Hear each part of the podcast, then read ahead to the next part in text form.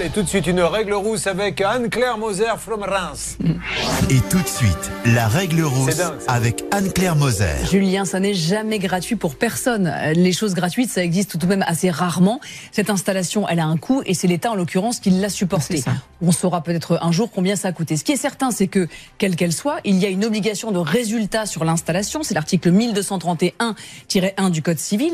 Et j'ajoute que ce genre d'installation de pompe à chaleur relève de l'article 1792 du Code civil. Autrement dit, on est sur une garantie décennale. Par conséquent, si la chose qui a été installée ne fonctionne pas, c'est pas une rustine qu'on doit mettre. On doit vous changer véritablement la chose pour qu'elle fonctionne.